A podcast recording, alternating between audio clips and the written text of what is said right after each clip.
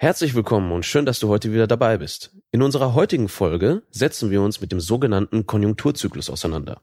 Wir werden uns folgende Themen anschauen.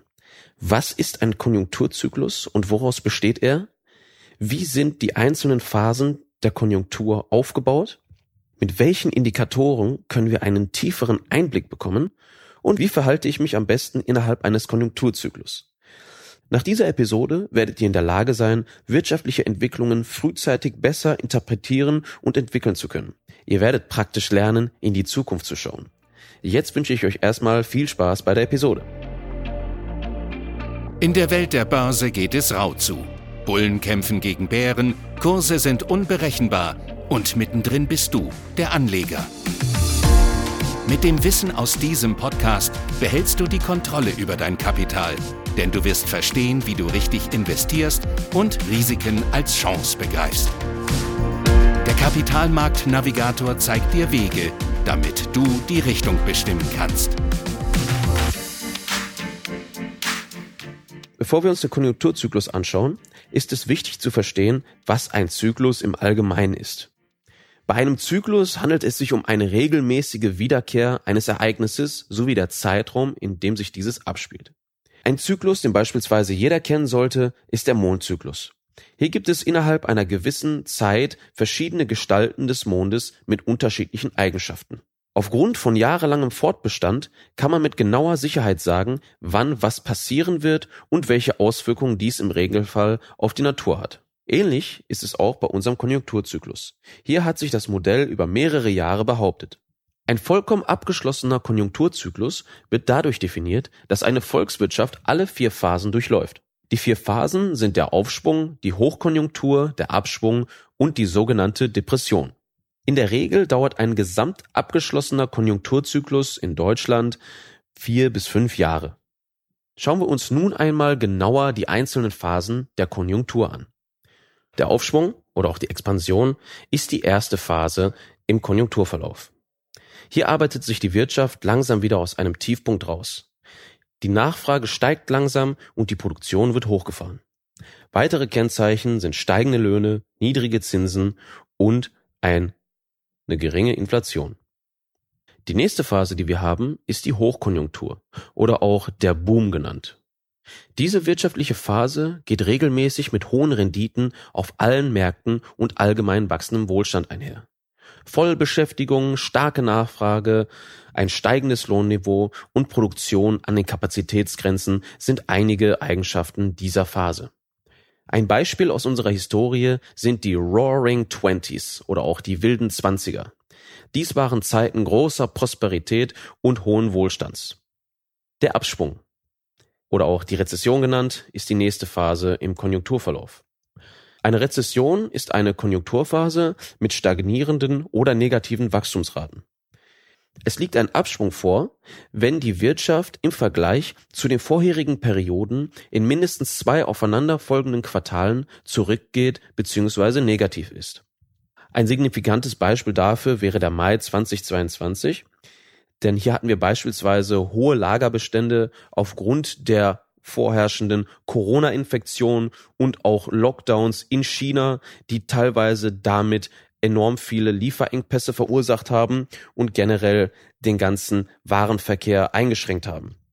Rückläufige Börsenkurse haben wir auch hier in diesem Jahr verzeichnen können. Kapital wird aus den Märkten gezogen, um es anderweitig zu verwenden oder in weniger riskanten Märkten zu investieren. Keine bzw. weniger Investitionen werden getätigt aufgrund von stark steigenden Preisen. Wir hatten hier durch die Einwirkungen Putins und dem steigenden Rohölpreis natürlich erhöhte Transportkosten und das hat die Anleger, aber auch andere Unternehmen gezwungen, seine verfügbaren Ressourcen besser zu nutzen.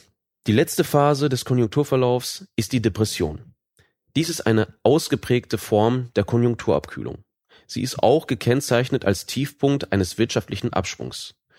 Kennzeichen einer Depression sind massiver Anstieg der Arbeitslosigkeit, ein rapides Abfallen der Börsenkurse und ein Anstieg der Schattenwirtschaft. Beispielhaft aus der Geschichte wäre hier The Great Depression oder auch die große Depression, die sich vom Jahre 1929 bis 1941 erstreckte. Hier hat eine enorm große Spekulationsblase eine der folgenreichsten Börsencrashs der Geschichte verursacht. Der sogenannte Schwarze Donnerstag, den es am 24.10.1929 gab, sorgte für eine Weltwirtschaftskrise. Da wir nun die Gestalt der einzelnen Phasen kennen, ist es an der Zeit zu erfahren, welche Indikatoren du verwenden kannst, um zu identifizieren, in welcher Marktphase wir uns befinden. Es gibt drei verschiedene Indikatoren, Typen, die wir uns einmal anschauen werden. Darunter sind die zeitlichen Indikatoren, die Stimmungsindikatoren und die realwirtschaftlichen Indikatoren. Bei den zeitlichen Indikatoren unterscheiden wir einmal zwischen Früh-, Präsenz- und Spätindikatoren. Frühindikatoren sind Indikatoren, die im Vorhinein schon indizieren, dass es jetzt zu einem Wechsel der Phase kommt. Beispielsweise stellvertretend sind dafür der Einkaufsmanager-Index und das Konsumklima-Index. Die helfen euch praktisch, das Ganze hier besser zu timen. Die Präsenzindikatoren geben ein aktuelles Bild der Phase wieder, wie zum Beispiel das BIP eines Monats oder die aktuellen Lagerbestände. Spätindikatoren treten in Folge einer neuen Konjunkturphase ein. Stellvertretend dafür sind die Arbeitslosenquote und die Inflationsrate. Stimmungsindikatoren messen die Stimmung einzelner Gruppierungen.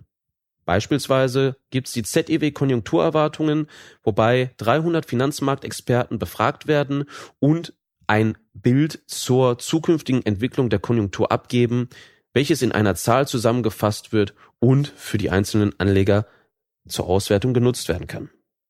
Und die realwirtschaftlichen Indikatoren sind praktisch dafür da, um wirtschaftliche Entwicklungen, wie zum Beispiel die Außenhandelsbilanz, äh, darzustellen. Jetzt stellt sich natürlich die Frage, wie du dich innerhalb eines gesamten Konjunkturzykluses verhalten kannst. Generell gibt es ein paar Regeln, die man immer beachten sollte. Diversifiziere dein Depot.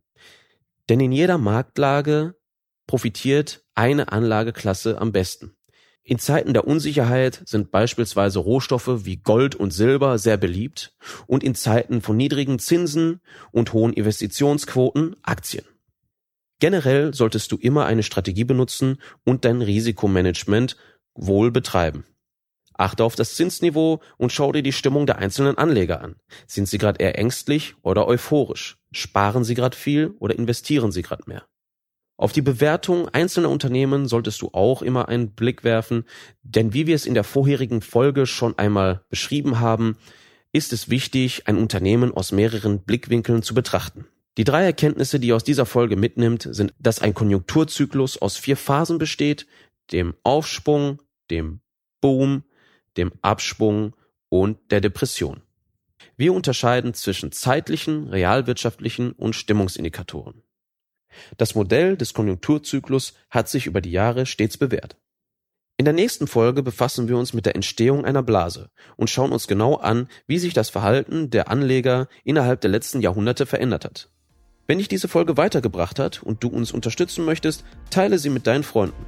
Bis zum nächsten Mal, euer Dries.